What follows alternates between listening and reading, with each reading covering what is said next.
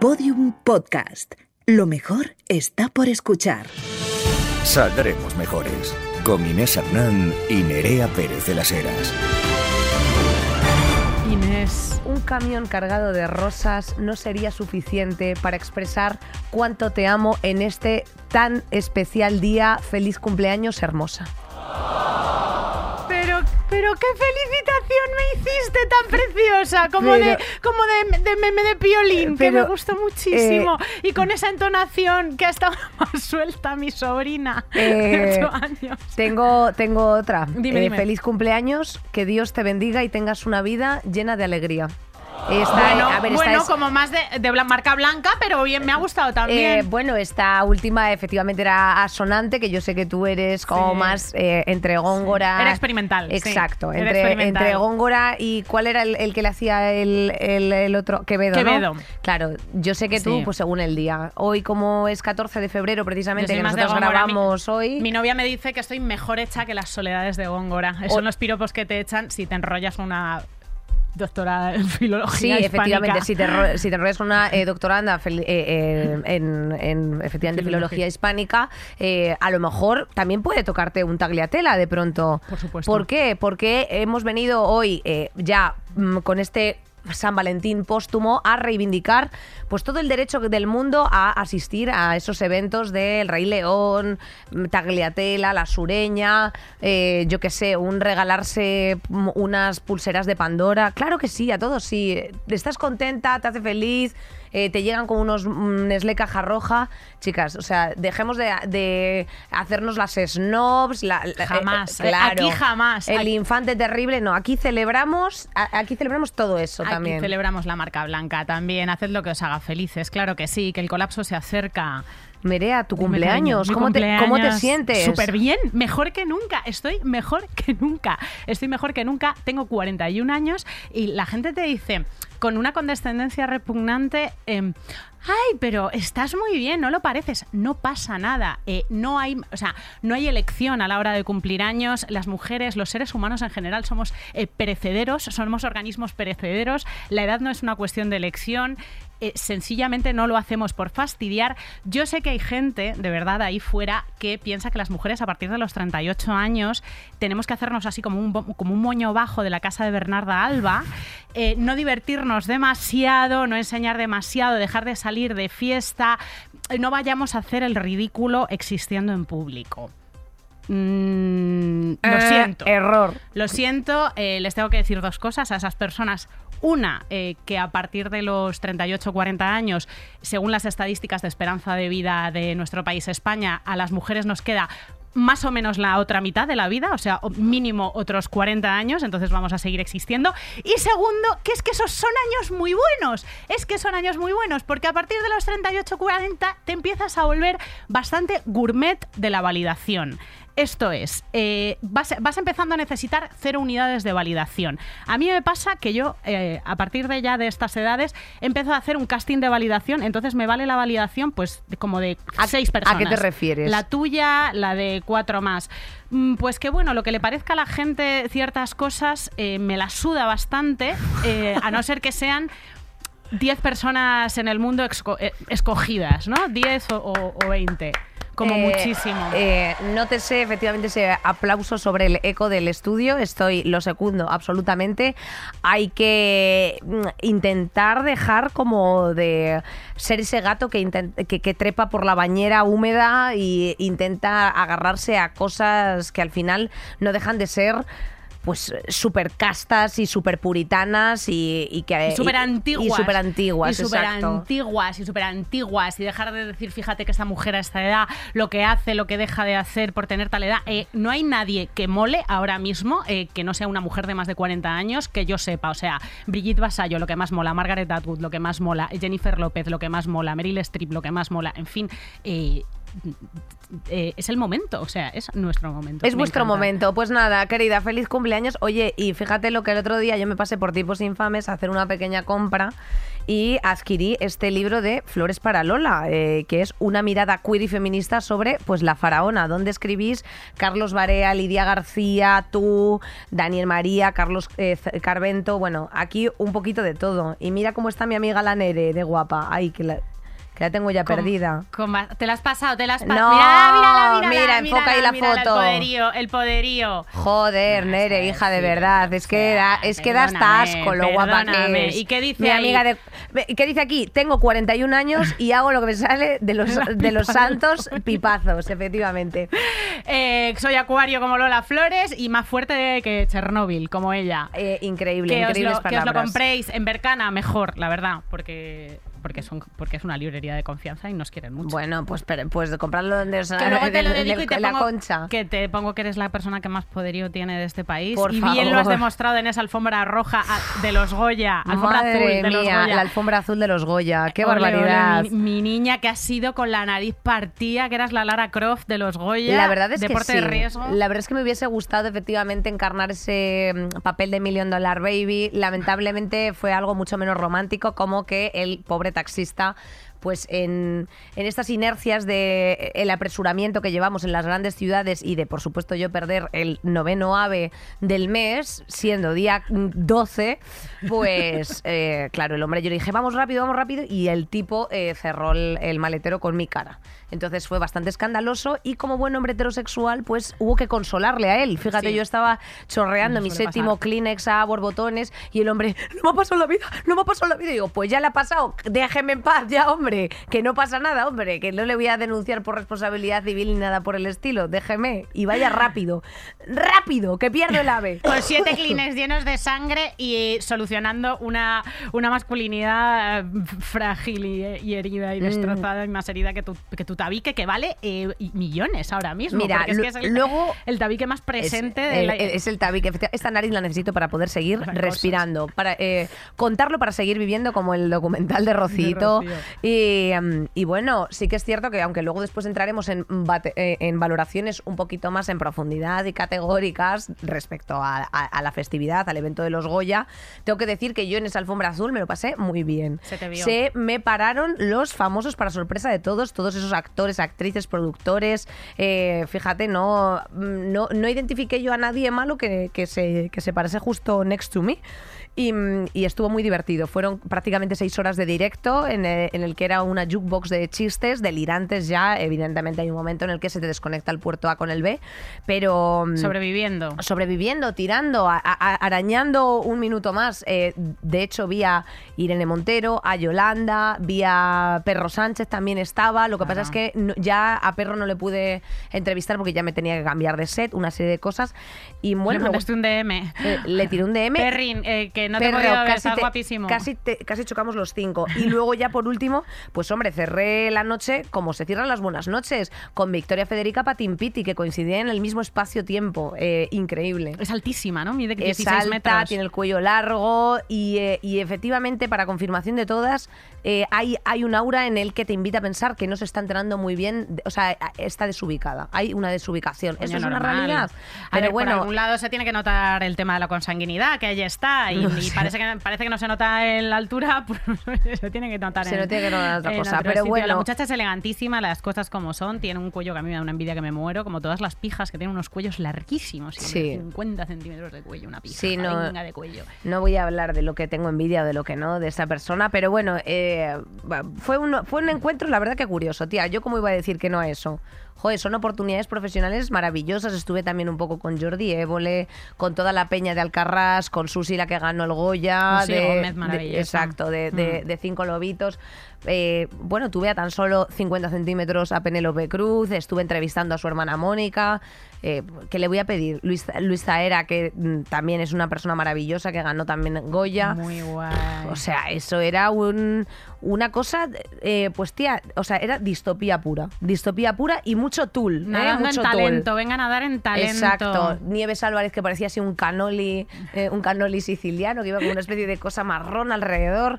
Bueno, cosas. Muy divertida, cosas. muy guapo Eduardo Casanova, por ejemplo, ¿no? Eduardo Casanova no, no suele fallar, a mí es eh, la persona que me parece favorita Pues de fíjate, las, de no las coincidí con él en el, en el fotocall, o sea, en el, en el este, pero, pero bueno, Martiño Rivas, eh, mm, eh, Carlos Cuevas, que por cierto, dijo saldremos mejores, ¿eh? ¿Ah, sí? Dijo saldremos mejores. Yo estaba... Bueno, pues nada, si estás ahí y eres mejorcita, no nos abandones nunca. Nunca nos abandones. Never let us down. Porque nosotras nunca os abandonamos, porque aquí tenemos una persona eh, con la cara partida que sigue trabajando. es así. Esto es así. Y Vamos con el carrusel, ¿sí o no? Vamos con el carrusel. Saldremos mejores. Carrusel de noticias. Y mientras yo estaba pues terminando de pasar esa resaca emocional y alcohólica el domingo, eh, ocurrían en paralelo, pues bueno, estos encuentros que estamos teniendo que hacer forzosos en, la, en, en Madrid, en la Comunidad de Madrid, a consecuencia de una falta de avenencia por parte pues de todos los sindicatos de profesionales sanitarios y la propia Comunidad de Madrid que dice que va a hacer y nunca hace. Que recordemos que llevan en huelga eh, desde noviembre. En la huelga ya hay profesionales sanitarios de atención primaria, pediatría y las calles de Madrid, Santiago, Burgos también, bueno, de varias, de varias ciudades españolas, se llenaron de gente para defender la sanidad pública. Qué mejor razón. La actuación del Ayuntamiento y de la Comunidad de Madrid fue, como siempre, regularcilla. Anda, y eso porque. Nerea, cuéntame, ¿no será por una censura objetiva y clara de los medios de comunicación? Un pequeño entorpecer, un estar de medio lado, un tener más esquinas que Toledo en su actuación hacia eh, la libertad de información. El ayuntamiento desconectó varias cámaras de tráfico, las de Cibeles, Recoletos, Paseo del Prado o Colón. Aún así, hemos podido ver las calles atestadas de peña en defensa de la sanidad pública. Eran 250 250.000 personas según algunos cálculos. Mínimo es eso. eh, probablemente había muchas más. Y también entorpecieron la entrada de periodistas al, a la azotea de ayuntamiento, Cibeles sí. para tomar fotografías aéreas, porque claro, esas fotografías aéreas esperemos, esperemos que sean votos de menos. Eh, luego desde la Comunidad de Madrid, pues Ayuso ha mantenido esta actitud como trilera y tabernaria de decir que, que, bueno, que toda, es- que, que toda esta gente está por ahí como maniobra política de la izquierda para sacarla a ella del poder. O sea, lo que es una torpeza y una mm, soberbia y una falta de ganas de hacer política y de acercarse a lo que está pidiendo la ciudadanía, que es bastante alarmante. O sea, incluso la viuda de Carlos Saura, los Goya. Bueno, bueno, Bueno, bueno. aquello fue Eso fue, o sea, eso ha sido indigno directamente. Alucinante. Ella precisamente hizo un llamamiento a la sanidad pública en su discurso eh, y a la importancia de la misma. Y sin eh, ni cortos ni perezosos, los CMs de la Comunidad de Madrid pusieron un tuit que, bueno, pues alcanzaba como los no sé cuántos millones de impresiones ya de... pero De bueno, que- impresiones y la- todas No, las impresiones impresiones. eran como, ah, o sea, las impresiones, Well, eran, impresiones las impresiones eran de efectivamente almohada en la cara. Eh, los, los 200 Qué millones de almohadas en la cara, ciudadanos con almohada en la cara, de la purísima vergüenza. Diciendo en una sencilla frase que, bueno, eh, el Severo Ochoa, gracias por la mención, efectivamente, hospital em, llevado en, ¿no? en de facto o llevado a la administración de forma público-privada. Y, claro, la gente, eh, pues, pues bueno, echándose las manos a la cabeza y otra mucha diciendo, ¿acaso es mentira? Eh, oiga, caballero, yo no sé si, usted, si ustedes saben que precisamente ha salido esta semana eh, que en Andalucía en Andalucía precisamente ya está habiendo una derivación hacia los sanitarios privados en los que se va a hacer como una especie de bonificación por consulta en atención primaria de un 35% sobre 150 euros. O sea, esto ya está ocurriendo. Es decir, si tú tienes una urgencia sanitaria en la que tu médico de atención primaria no te puede atender, ahora lo que, lo que están haciendo de propuesta es, vale, váyase usted a la Quirón, pero le, le van a cobrar esto, con un 35% de bonificación. Si aquí en Madrid estamos dispuestos a que esto ocurra, pues evidentemente, mm, eh, pues sigan ustedes, disfruten lo votado, pero el 28 de mayo, ahí sí que sí, nos vamos a ver todas en las urnas. Y yo te digo una cosa, A ver, eh, rezo. mm, tú- Amiga. tú, rezas, tía, pero yo ¿Tienes confianza o qué? Al mil por mil.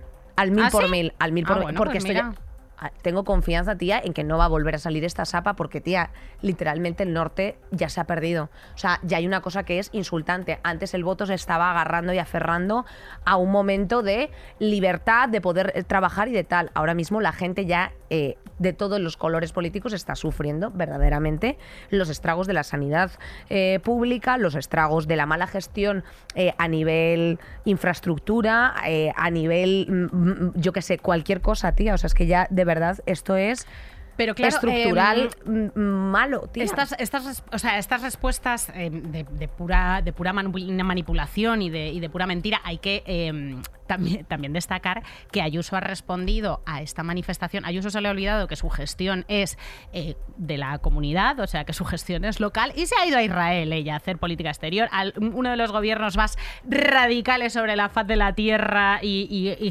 y fuertes, y desde, y desde Israel es desde, desde donde ha venido a responder. Hay que acordarse de que esta señora ha sido la que ha recortado 600 millones de euros anuales en impuestos, o sea, ha hecho rebajas a la gente que tiene pasta. O sea, esto ha sido un regalo que ha ido destinado sobre todo a las rentas más altas. Y por poner cifras, eh, lo que piden los médicos de atención primaria supondría un gasto público de unos 42 millones de euros. Y esta señora ha rebajado eh, 600 millones de euros a las rentas más altas, principalmente. Osorio, que si no os acordáis, es aquel pavo que decía que en Madrid no había pobres y hacía el gesto mientras hacía estas declaraciones de no hay pobres, ¿dónde están los pobres? ¿Dónde están los pobres? Como si buscara un pobre debajo de la mesa, o sea, hacía ese teatrillo como de, ah, a ver, Inés, ¿qué tienes aquí? ¡Ah! ¡Ay! Es una persona que vive debajo del umbral de la pobreza en la Comunidad de Madrid, detrás de la oreja, lo que te está colgando. Bueno, pues Osorio ha tenido los santos cojones de decir que no, en Madrid no hay listas de espera. Eh, las listas de espera, claro. eh, es verdad que ha cogido estas, estas cifras parcialmente, o sea, es, es una verdad a medias. eh, las, las no hay listas de espera desde que te llaman para operarte hasta que te operan. Para lo que hay listas de espera es desde que te diagnostican hasta ver al especialista, que esto lo estoy sufriendo yo ahora mismo en mis propias carnes y yo creo que nadie de las personas que, ¿En que cuánto conozca- tiempo, en cuánto tiempo y en qué especialista, por ejemplo, estás teniendo tu espera? pues mira, yo eh, he visto a una traumatóloga hace una semana y pude pedir cita eh, ante, antes de verano. Sí. Antes de verano, Sí, o sea, estamos hablando de que, de- de que te están estimando eh, una, una cita con tu especialista en cuatro meses para hacerte pruebas. Sí, sí, sí, sí, sí, sí, totalmente. Y, cla- y, y me toca, ¿ves? Me toco aquí por, por, eh, por pura eh, psicosomatización del dolor cronificado totalmente, porque claro, esta resonancia magnética no creo que me la vayan a hacer antes de que tenga todo el pelo blanco. Parece ser. Madrid es la comunidad más rica y es la última en gasto sanitario. Tengamos esto presente. En gasto sanitario en atención primaria, la penúltima en número de médicos y lidera el número de seguros sanitarios privados. Acordarse cuando votéis, amigas.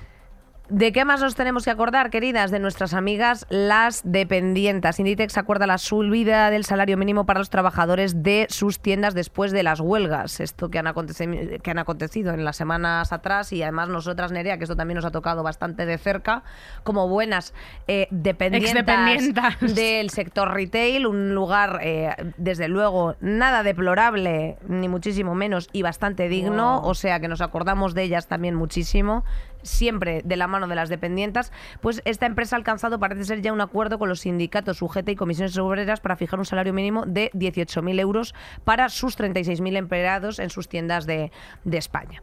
Eh, ¿Esto porque es importante, Nerea? Por Pues, todo. Por, Por absolutamente todo. Por todo. Para- Primero porque las huelgas funcionan. vamos. Correcto. Segundo, porque esta peña echa más horas que, que pa' qué. Tercero, porque este señor tiene mucha pasta. O sea, eh, Inditex es una de las empresas, no solamente ya esto que se decía de cotizar en bolsa, etcétera. O sea, ya hay algo a lo que hay que ir a lo evidente. O sea, más allá del economista, más allá del Financial Times. Oiga, si usted es rico de cojones, genial, eh, estupendo. Si usted encima se dedica a abaratar sus costes de producción de una forma tan burda como es la producción del fast fashion en bueno pues en estos lugares que se están haciendo eh, ya por- o sea quiero decirte Dios mío agárrese usted al menos a que a que sus empleados tengan unos salarios dignos que están ahí todo el día inhalando varillas de vainilla que de verdad eso es mm, eh, eso es lo Eso peor eso es Más- inhumano. eso es inhumano con esa música esos focos de Kentucky Fried Chicken durante 8 10 horas al día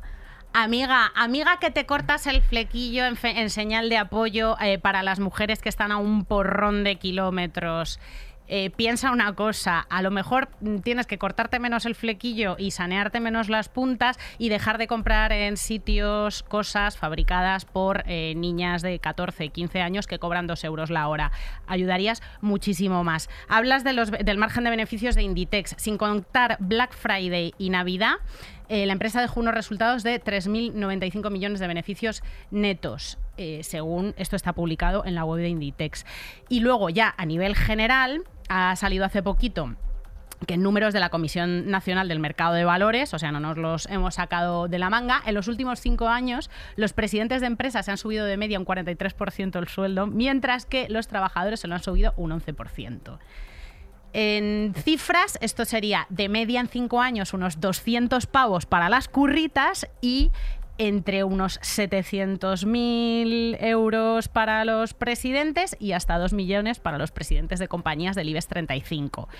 Eh, Gravísimo, gravísimo. En, en contra la igualdad de oportunidades, que mencionamos mogollón este libro de César Rendueles en este podcast, porque es bastante interesante, hay un capítulo en el que habla de que a lo mejor eh, una de las grandes herramientas para sostener y, para limitar la, desigualdad brutal es que no haya tantísima diferencia, o sea, que haya un límite de diferencia entre el que más cobra de una empresa y el que menos cobra de una empresa, porque eso es una manera de acercar un poco los salarios y limitar estas desigualdades horribles. Ellas no solamente pedían mejores condiciones laborales, no me parece demasiado 18.000 euros de salario mínimo. Estaban acogidas además a, como a convenios provinciales, hasta 50 y pico convenios provinciales de comercio textil, o sea, estaban en condiciones muy chungas. También pedían que se limase una brecha salarial de género.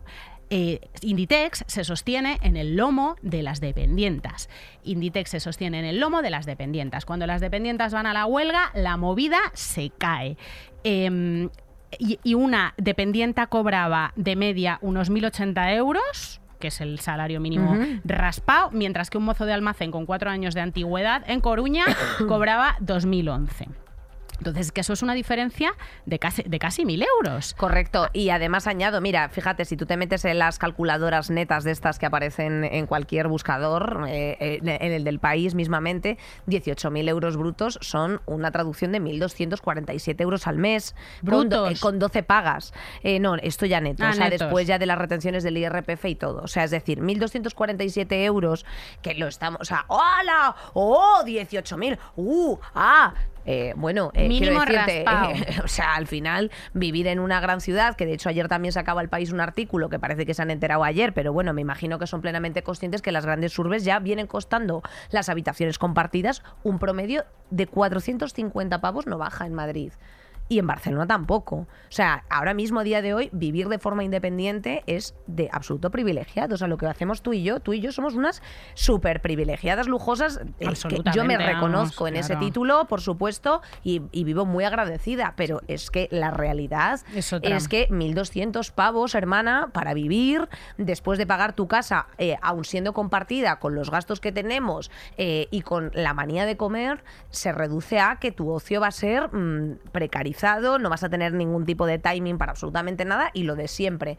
No tengo tiempo para pensar, no tengo tiempo para buscar nuevas cosas, no tengo tiempo para formarme y salir de eh, este, estos bucles y estas cosas. Entonces, eh, mucho cuidado, y ahora sí que me pongo seria, con eh, tratar con desprecio, con denostar y con, mm, bueno, esa condescendencia clasista y elitista hacia las dependientas que sostienen el sector servicios, entre otras muchas cosas. O sea, las dependientas de este, de este país eh, tienen muchas de ellas mucha formación y aunque la tengan o no la tengan, no tenemos que hacer ni media mirada. O sea, que esto es así. Y por cierto, hay que preservarlas y preservar sus convenios, porque esta mierda de pedir por los interneses los gastos de cartones y las cosas así, al final fomenta que se reduzcan en plantilla, que tengan igual carga de trabajo, porque a ver si ustedes se piensan que las cajitas de Inditex las prepara, las prepara un robose o el chat GPT de inteligencia artificial. No, esto lo hacen personas. Detrás de todo esto, detrás de todos esos salarios precarios de mierda,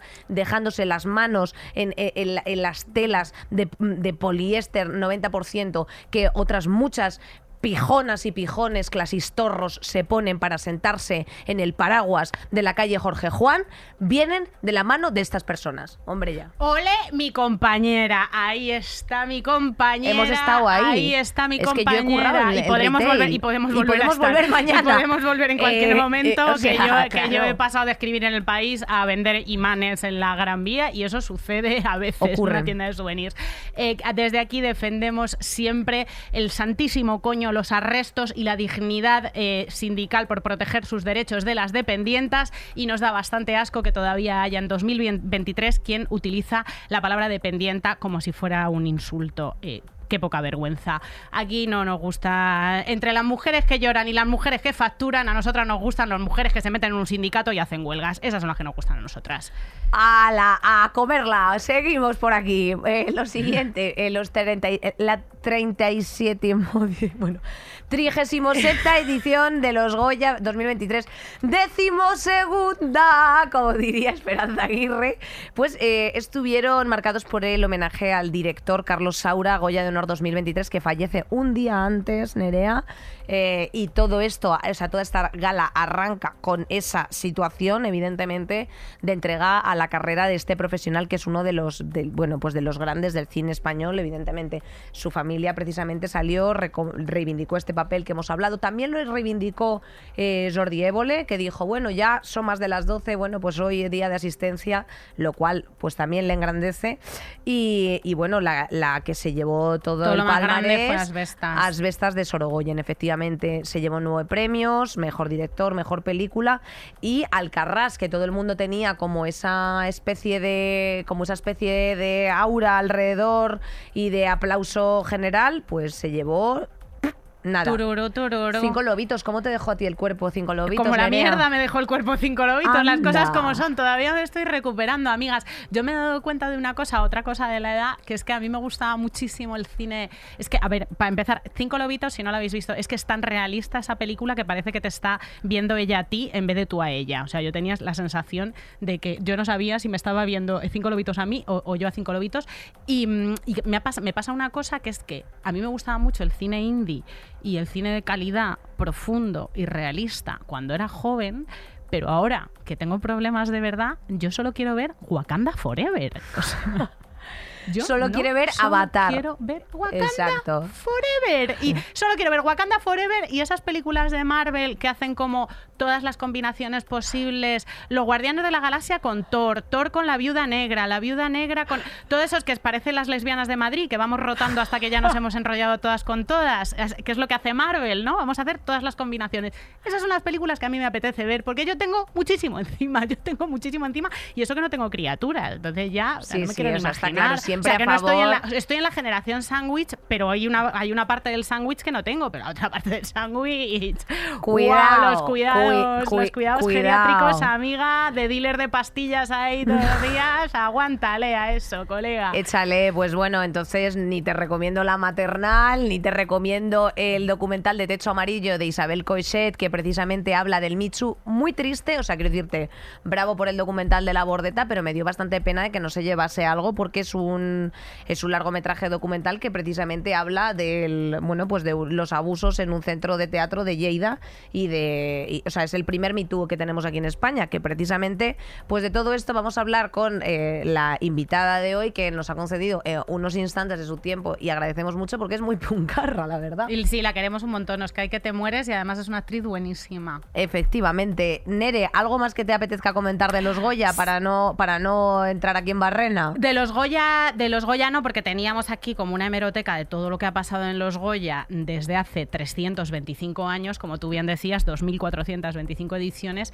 pero, pero me parece que tampoco es de recibo. Sí me apetece comentar que ha salido, ha salido del armario un jugador del Getafe. Yes, correcto, un jugador eh, cedido, ¿no? Del, del Getafe creo que es, Ujú. Jakub Jankto, eh, y bueno, pues básicamente me parece de aplaudir. Maravilla. Me parece de aplaudir porque es el primer jugador de la Liga a 2023 2023, cosas que, insisto, no dejan de sorprenderme, que una persona viva eh, su vida porque sencillamente es una persona humana. Y que por estadística hay más. O sea, no, no, por que por estadística hay más, ¿no? Que, sí, que ha habido muchos comentarios, ha habido muchas cosas y ha habido eh, tremendos chiringuitos de jugadores que se han hecho en torno a las escapadas de Cristiano Ronaldo en su momento. Que cuánto bien nos haría que un Cristiano Ronaldo dijese, ni que sea, sí. ni que sea que explora su orientación sexual, o sea, aunque sea de forma así como velada, que no tendría por qué. Lo seguiremos muy de cerca, no solamente por el efecto llamada que puede producir esta situación, sino por cuál será el tratamiento en los estadios, porque ten en cuenta Claro. que cada vez que sale pues un Vinicius, una persona racializada,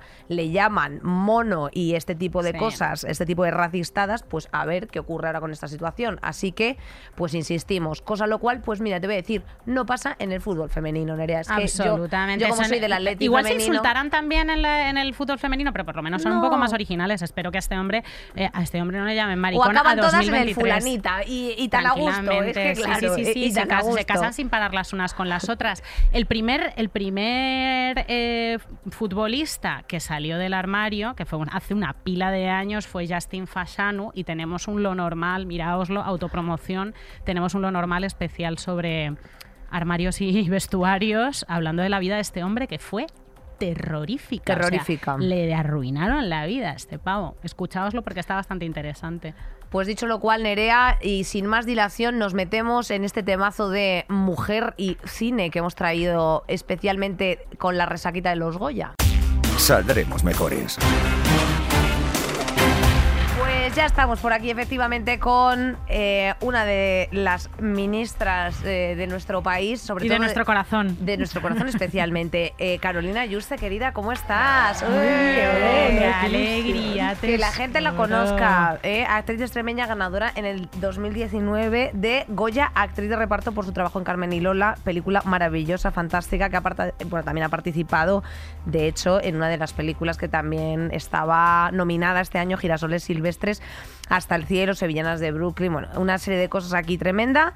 Eh, tenéis que ver, por favor, eh, eh, la- o sea, esta me gusta mucho, la de historias románticas de, mm, Ay, de cabronas, exacto, y bueno, pues ella siempre, pues este, este concepto de cine independiente maravilloso, bien llevado y, y nuestra Dorita en RTV. Claro, es que muchas cosas. Como- verdad. tía, es, es que- verdad, tía, es verdad, es- Dorita. Dorita. Eso es lo primero que hice mm, en mi vida. ¿Qué edad tenías? eh, cinco, Pues, cinco minutos. 22. Cinco minutos. ¿Eh? Cinco minutos. Cinco minutos. Tía, eh, Acababa de salir. hola, eh, hola. Qué ilusión estar aquí, es que me gustáis muchísimo. Oye, por favor, tú a nosotras, nosotras también. Tanto que te hemos dedicado un libro, casi nada, eh, Casi de imprevisto. Mira, fíjate, Flores para Lola. Flores para Lola. Bueno, un Flor- pequeño extra de poderío para ti que no te hace falta ya más poderío Me porque entonces te sales ya del plano del me poderío. encanta lo, que- lo tuyo es muy que ha fuerte. escrito la Nere. En parte, en En parte, ahí ha sido a muchas Bueno, y Carlos manos. Carvento, que es una persona a la que amo muchísimo. Ay, pues hay un buen jukebox ahí, fíjate. Sí, la Pepa Blanes hay también, gente que es lo majísima. más. La pura verdad es que sí. La pura, la pura verdad es que sí. Oye, eh, ¿en qué andamos metidas ahora con Carolina, Nere? En una serie que, me, que estoy ya enganchadísima, que no se ha estrenado todavía, pero a mí me han pasado esos screeners que nos pasan a los periodistas, Con, así como con una marca de agua con una marca tamaño de aguas así de, gorda, claro. con, no textura filtres. arenosa y con textura arenosa, que se llama Sin Huellas. eh, en- está ambientada en Alicante. Sí. Tú haces de limpiadora, tu Sí. coprotagonista sois de Sicata, las Sí. protagonistas. Ahora nos contarás más. Y, y la otra coprotagonista es Camila Sodi. Todo eso tiene un saborcillo a disparate western, tías eh, majísimas que se ven envueltas en un asesinato y en un secuestro y lo solucionan como buenamente puedes. Y tú aparte eres eh, un personaje como de kinky seductora, que es una cosa que yo todavía estoy con las piernas temblando, o sea que no se puede aguantar. ¿Tú estás preparada para que te sigan las bolleras como gatos por las calles? Eh, De hecho, es mi único objetivo con esta serie. ¿eh? O sea, sí, Por sí. eso dijiste que sí. Por eso dije que sí, para, Es claro. llevármelas al huevo. Esto es tremendo. Eso eso es es tremendo. Por cierto, esto va a estar próximamente en marzo en Prime Video, tenemos que decir, Sí. ¿eh? nuestra plataforma de confianza. Estrenamos en Amazon y yo siempre digo que es las- lo que has dicho perfecto. Es un- o sea, Sin Huellas es un disparate enraizado. Así la defino yo. Disparate ¿Por qué enraizado? Bueno, porque conforme va pasando la serie, la historia va cogiendo como potencia, como de repente van soltándose temitas, cositas que les pasan en la vida a estas mujeres precarizadas, ta, ta, ta, ta, ta, ta. Y entonces, como que tiene toda esta parte de disparate que es divertida, que te me hace la risa, pero que a la vez luego va metiendo como algo, ¿sabes? Que es lo que nos gusta. Anda, y justo ha dicho mis dos palabras favoritas que me engarzan muy bien con el tema de hoy, mujeres precarizadas. Eh, anda, sorpresa, sorpresa. Eh, Carolina, fíjate. Ay, ay, que para hacer el personaje de Kelly igual eh, te- tenías donde inspirarte, ¿no? Ya, Tenías alguna sí, que otra sí. industria. Por, no sé, no, no me suena. no por me lo, suena. por lo que, por lo No que sea, suena. ¿no? Por lo que sea. Eh, mira, querida, mm, vamos a ir directamente al lomo. Hemos abierto pues todo este tema de mujeres industria del cine. Recientemente hemos tenido pues unos acontecimientos trágicos en, en los premios Feroz que la gente se ha llevado las manos a la cabeza como si fuese novedad. Pero el año pasado, o sea, el, el programa pasado, Nerea y yo hacíamos una revisión y una retaila de situaciones de violencia, no solamente violencia machista, sino de violencia política, de violencia general que estamos sufriendo las tías por el mero hecho de serlo en todos nuestros espacios de desarrollo de vida pública o de vida común. Sí, sí. Eh, eh, unos de ellos, evidentemente, y, y por eso le queríamos dedicar con esta resaca de Goyas eh, al momento de la industria del cine. Sí.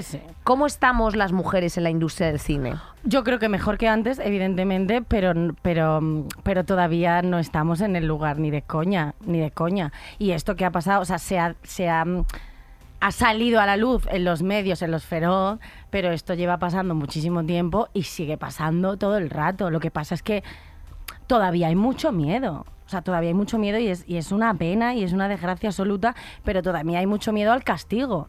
O sea, ¿sabes? A, a- a esta cosa de si yo cuento y cuento cualquier cosa, igual yo dejo de currar. O sea, igual Claro. me vetan.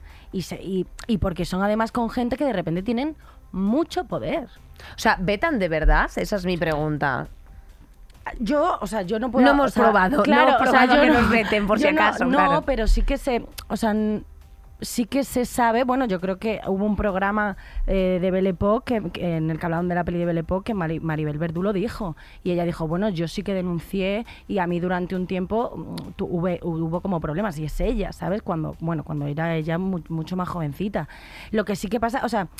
Lo que sí que se sabe es como que hay nombres que no se, bueno, no sé si nombres que no se pueden dar, claro, como no hay denuncias hechas, hay un momento en el que tú te puedes meter en un lío como con abogados y abogados y de repente te da miedo, ¿sabes? Hay algo da como de- miedo, y entonces cosas es que muy no importante prosperan. cosas que han pasado, como las nuevas leyes feministas que están saliendo, porque gracias a ello es probable que esta denuncia de los feroz también se hiciese, ¿sabes? Claro, o sea, No, que prosperen. no, es que el marco exi- o sea, es, es completamente es, es el marco que se necesita para que esto se considere algo anormal y se Exacto. considere un delito y hay otras cosas que no que no pueden mm, no pueden quedar dentro de las leyes que, que están dentro de las eh, relaciones sociales y sobre lo que la- las que no se puede legislar pero que también operan muchísimo en la industria del cine y en todos los sectores que es cogerte fama de problemática Absolutamente. te la quitas en la vida porque Claro. eso sucede entre las actrices ¿no? Sí, sí. O sea, creo que tenemos la suerte de que como las movidas van avanzando, es cierto que yo, por ejemplo, con el...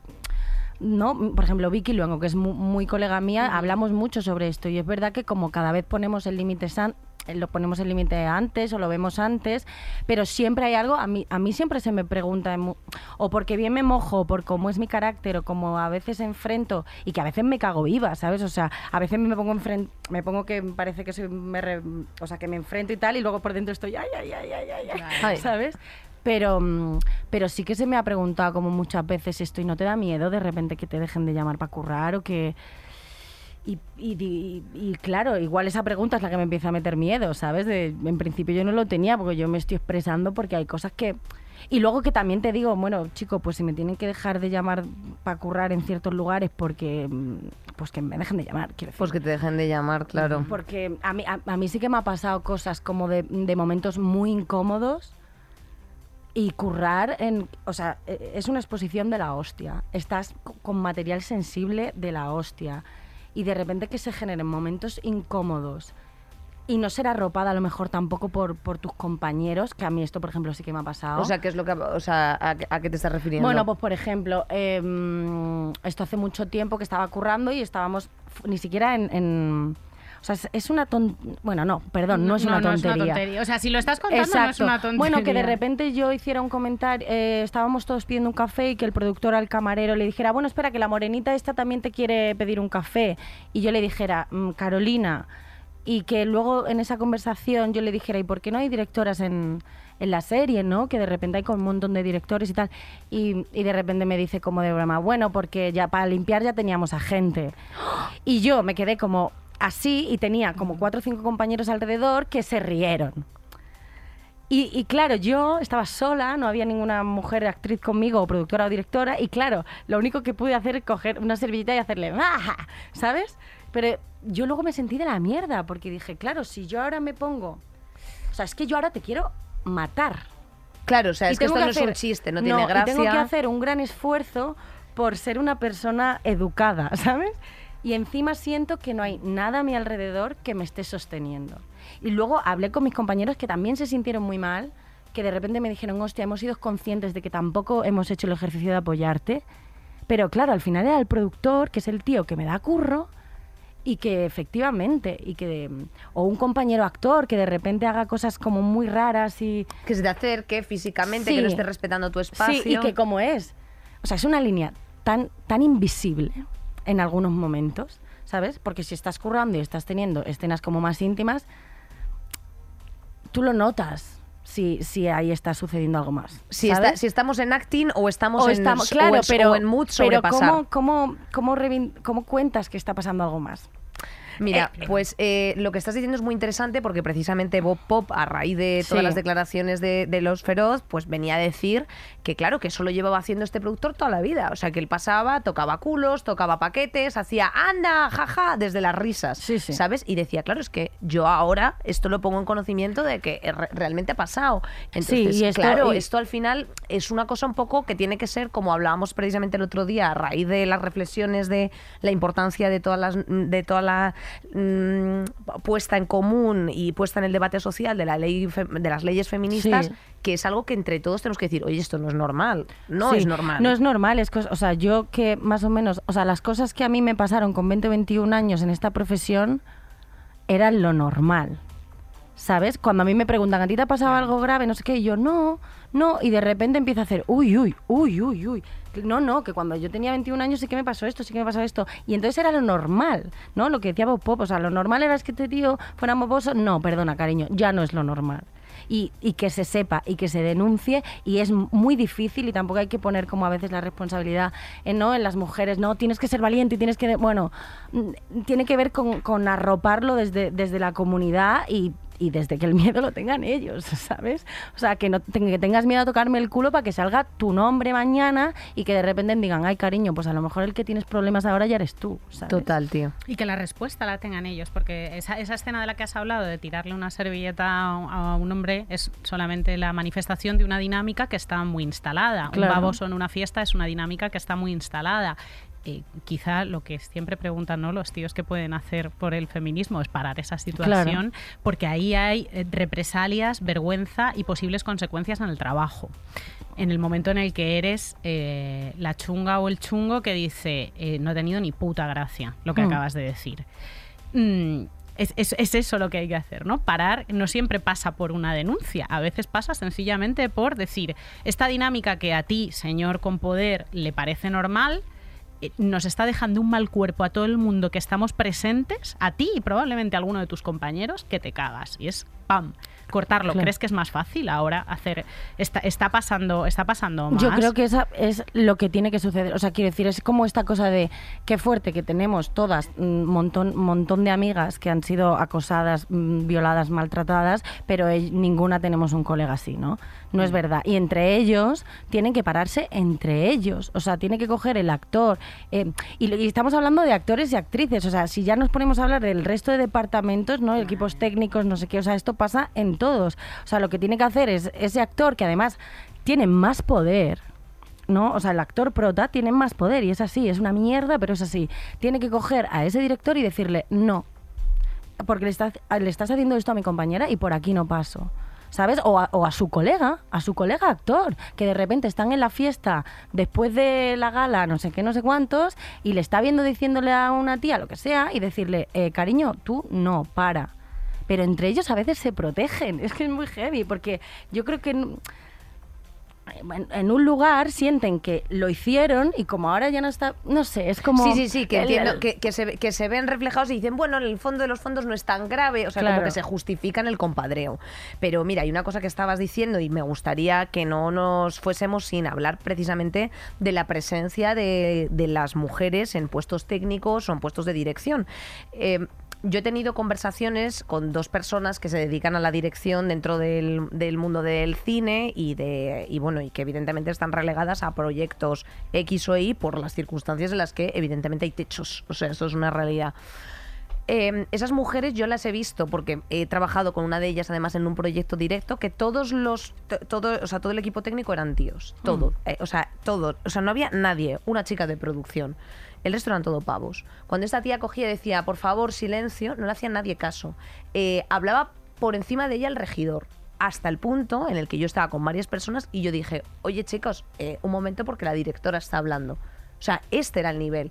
¿Se produce esto en todos? No, en todas las productoras no, desde luego. O sea, yo, por ejemplo, hablé con Clau Costafreda que me dijo, mira, yo en la productora donde estoy no, no tengo esa situación y ese sentir. O sea, porque al final son productoras que ya vamos formando nosotras, nuestra generación, vamos eh, haciendo espacios que llamamos seguros, pero es que los espacios tienen que ser seguros siempre. Sí, no, sí. no tienen que ser productoras ad hoc, snob, modernas, en las que tal. No, esto es el patrón que tiene que ser eh, seguido, ¿no? Ujú. Y este año me ha parecido muy interesante una reflexión que hacíamos tú y yo de récord, que era joder, qué guay, ¿no? Que este año estábamos, pues eso, ha cambiado, está cambiando la industria, cuánta presencia femenina de pronto en, en técnicas, en dirección, en producción, En efectos en efectos especiales. especiales, Sí, sí. en arte, en sus muertos a caballo. ¿Y qué nos encontramos, Carol? ¡Anda! ¡Sorpresa, sorpresa! Sorpresa, sorpresa. ¿Con qué nos hemos encontrado este año? Cero point. Cero points para las woman. Cero point para las woman. O sea, en las categorías como más tochas. Y no es una cuestión de, de desprestigiar la- las otras pelis, que son estupendas y maravillosas y ta, ta, ta. Pero es como, llevamos seis años, ¿no? Que las direcciones noveles se las están dando a mujeres con sus primeras pelis, pero luego las direcciones no. ¿Sabes? Como el- la, el- la- la constatación y la consagración de, de tal. Y luego, por ejemplo, o sea, Alcarrás, que es la peli que hemos llevado a los Oscar, que tiene el oso de oro en Berlín, de repente no le han- no, no, que no tenga ni un Goya. O sea, que luego lo de los premios ya sabemos cómo es, ¿sabes? Que es como que Sí, sí, que el pero que no, académico que- puede ser más tradicional. Sí, no, y que, y que yo, o sea, yo, yo, yo votamos, no, pero me refería como que de repente los premios tampoco es que sean la panacea de la movida, ¿no? Lo importante muchas veces es que ahora Carla Simón haga su, su- su tercera peli y porque es la puta ama. Pero sí que hay algo de representación al mundo en el que estás mandando un mensaje, ¿sabes? Y estás diciendo, sí, sí, todo esto os lo damos, pero cuando llegamos a mejor dirección, mejor película, no sé qué, mm, no. Ahí está el techo. Y entonces, pues eso, Pilar Palomero tampoco, ¿qué tal? Y digo, bueno, entonces hay algo que está sucediendo, ¿sabes? Y, y- y repito, sin desprestigiar nada de lo otro, sino decir, oye, amigues, algo está pasando aquí, ¿no? Cuando de repente llegamos a, lo- a los lugares, digamos, de más poder, de alguna manera, mm, no. Tengo, un pequeño dato que lanzar y es que precisamente en Suiza, o sea, aquí eh, hay un sistema de cuotas que, se, que, que precisamente preserva que haya paridad y presencia de mujeres en todos estos, en todas las categorías, etcétera. Eh, esto ha sido criticado en plan de no, que esté aquí el que haga la buena película. Eh, vale, señor. ¿Sabes lo que pasó? ¿Sabes lo que pasó precisamente en Suiza que, se, que estaba este sistema de paridad? En Suiza, el año en el que se elimina es el año en el que vetan a todas las tías. O sea, atención cómo es el tema. Entonces, quiero decirte, a veces el propio sistema tiene que poner la norma de que haya paridad para permitir los espacios porque si no los académicos o la norma o los compadreos, como hablabas tú antes, no solamente de actores, eh, eh, compadreos de productores, de quienes ponen la pasta de lo que sea, son ellos los que dicen, no, esto lo queremos retirar. Esto no es interesante. Esto no es interesante. Dicen, esto Historias no de- es interesante. Historias de mujeres hay. No es Que se me interesante. atasca. Eh, caballero, ¿qué? Claro, eh, pero estos, estos son dinámicas que suceden en todos los en todos los sectores. Es como, bueno, es que no hay mujeres cotizadas en las galerías, porque no hay mujeres artistas en los museos, porque en los museos eh, hay unos elementos y unos criterios de selección que están completamente lastrados también por eh, todas estas dinámicas patriarcales que arrastramos desde hace muchos años. ¿Cómo se soluciona el dejar de arrastrar todo esto? Con cuotas. Y, Mm. cuando, y cuando las cuotas le dan la patada para arriba a las cosas, las cosas funcionan. Y Sí, con sí. pasta. Y con pasta. Exacto. Exactamente. Los costes medios de las pelis dirigidas por mujeres son la mitad más bajos que los de las películas dirigidas por hombres. Es Claro. que todo se reduce. a- Sí, es que luego a mí me hace mucha gracia, ¿no? Cuando dicen, bueno, es que la peli tiene una factura impecable, ¿no? Y tiene unos planos con Claro. los drones, con no sé qué, que claro, son espectaculares y yo los veo y digo, wow, wow, wow. Pero claro, eso cuesta dinero. Y entonces si tú, o sea, si llega una directora con una productora, al final hacen que hacen. Y, y a mí me gusta también muchísimo, pero son historias más íntimas, más de personajes, no sé qué, no sé cuánto, porque tienen menos pasta. Pero seguro que te pueden hacer una de, de ex woman 007. 007 si Claro. tú les das una cantidad de dinero, ¿sabes? Pero no, porque que luego es muy fuerte porque llegas, o sea, todo esto también es verdad que está cambiando, ¿eh? Y además como encima ahora está medio de moda, muchas veces por el otro lado también como que se medio aprovechan, ¿sabes? Em, pero es como, no, es que es como son historias de mujeres, Ya, como si historias o sea, de no, son- no historias ah, como vale. universales, ¿sabes? En plan, Claro. el target eh, y cuando luego somos las mujeres las que más vamos, a- las que más consumimos cultura, ¿no? O sea, esto es así, Sí, es bueno, las que y más vamos al 50 cine y al teatro y el 50% de la población mundial. Pero es que la movida, paso, o sea, sí. la movida es que no consideran todavía que una historia de mujeres sí es una historia universal, ¿no? Nosotras nos hemos comido historias de hombres toda la vida en la que puedo Bruce Lee. empatizar y sentirme como ese personaje. Pero, pero al revés no pueden hacer ese ejercicio. Pero tú no puedes entender lo que es, pues, cinco lobitos Con la con- con, maternidad, la maternidad. no sé qué, y yo, sin claro. embargo, me tengo que comer los cojones de Bruce Willis en Jungla de Cristal 96. que es que no puedo más ya, hombre. Es que, de verdad. con todos mis respetos a Bruce Willis, que es también mejorcita, Que ¿eh? sí, que Claro, sí. ¿sabes? Qué maravilla. Si es que que estás ahí escuchando. Una cosa no quita la otra. Claro, we love you so much, pero es que es verdad. Em, pues, eh, ¿cómo crees que podríamos incentivar? Porque siempre nos gusta como dar ese último mensaje en positivo. ¿Cómo podríamos incentivar precisamente la presencia de actrices de tal y sobre todo un llamamiento a decir en mi nombre no por parte de todas las aristas que componen precisamente las producciones? ¿Cuál sería una buena solución tú que estás dentro Ah, ¿en, de en ese qué sentido? sistema? O sea, con respecto a la reivindicación o al, o al trabajo. A ambas, a la reivindicación del trabajo, a que no se sobrepasen o no se excedan o no normalicemos ciertas conductas que vienen siendo normalizadas en ciertos aspectos en, en- hasta ahora y en cómo podemos mejorar o hacer un cambio de propuestas. O sea, a lo mejor, pues de pronto, tú que estás eh, ahora currando pues para Prime, decir, oye, Prime, que sepáis que hay historias Sí. de pavas increíbles. Sí, O cómo- en, cuál es tu en- esta serie, por ejemplo, en, en Sin Huellas, el equi- o sea, much- gran, gran parte del equipo eran mujeres. Había un punto rojo, o sea, es decir, sí que se están implantando como en, la- en las propias producciones un punto violeta, un punto rojo por si tú sufres algún tipo de acoso con respecto a, a tu jefe o a tu compañero y que tú puedas ir. Y eso está muy guay porque...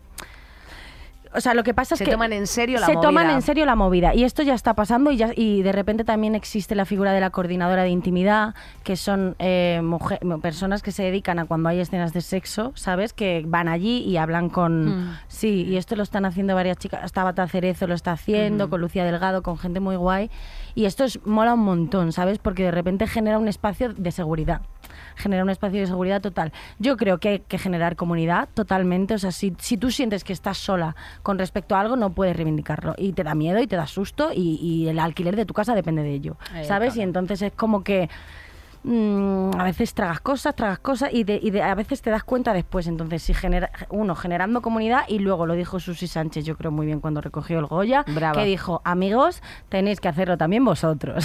o sea, ¿sabes? Porque Ah. nosotras somos la mitad, pero hostia, vosotros sois la otra mitad, poneros las pilas, tío, que nosotras lo estamos haciendo ya y además es que vais a salir ganando. Totalmente. Y hay conciencia, hay conciencia de, de grupo entre actrices, Sí. directoras, porque claro, no hay que olvidarse de que el Me Too, que fue una revolución, un antes y un después en visibilizar la selva a la que te enfrentas como mujer cuando entras en ciertos sectores mm, profesionales o en una fiesta o en un bar, nació del cine. Y en España hubo un cuéntalo que lanzó ese hashtag que lanzó Cristina Fallarás, que luego se convierte en libro, pero no llegaron a salir no llegaron a salir nombres. Sí, Em, sí, sí, es que esto, este es el, el- O sea, yo siento que sí que existe una red entre, entre las mujeres, entre mis compañeras actrices de mi generación más mayores, entre directoras y periodistas incluso. O sea, siento que sí que existe una red y a la vez siento que hay lugares a los que todavía no estamos llegando.